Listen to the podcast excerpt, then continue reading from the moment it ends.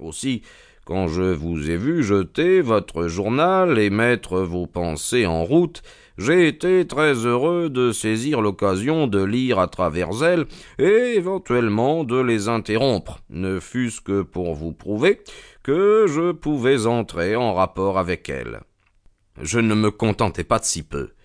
Dans l'exemple que vous m'avez lu, lui répondis-je, le logicien tirait ses conclusions des gestes de l'homme qu'il observait.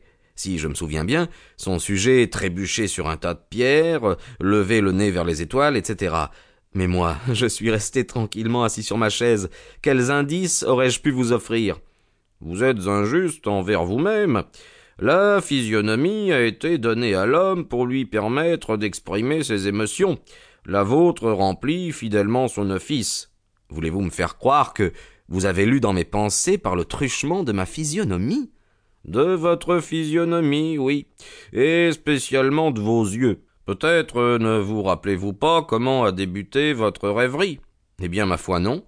Alors je vais vous le dire. Après avoir jeté votre journal, geste qui a attiré mon attention, vous êtes demeuré assis pendant une demi-minute avec une expression vide. Puis vos yeux se sont portés vers le portrait nouvellement encadré du général Gordon, et j'ai vu, d'après l'altération de vos traits, qu'un train de pensée avait démarré mais il n'est pas allé bien loin. Votre regard s'est dirigé presque aussitôt vers le portrait non encadré de Henry Ward Beecher qui est placé au-dessus de vos livres. Puis vous avez contemplé les murs. La signification de tout cela était évidente. Vous étiez en train de penser que si le portrait était encadré, il remplirait juste cet espace nu et ferait un heureux vis-à-vis au portrait de Gordon. Ah. Vous m'avez admirablement suivi, m'exclamai-je. Jusque-là, je ne risquais guère de me tromper. Mais ensuite vos yeux se sont reportés sur Bécher, et vous l'avez regardé attentivement, comme si vous essayiez de lire son caractère d'après ce portrait. Puis vous avez cessé de froncer le sourcil, tout en continuant de regarder dans la même direction, et votre visage est devenu pensif. Vous évoquiez les épisodes de la carrière de Bécher. Je savais bien que vous ne le pourriez pas sans songer à la mission qu'il entreprit pour le compte des nordistes au temps de la guerre civile, car je me rappelle vous avoir entendu clamer votre indignation contre l'accueil qui lui réservèrent les éléments les plus turbulents de notre population. Indignation si passionnée que j'étais sûr que vous n'auriez pas pensé à Bécher sans réfléchir à cet épisode.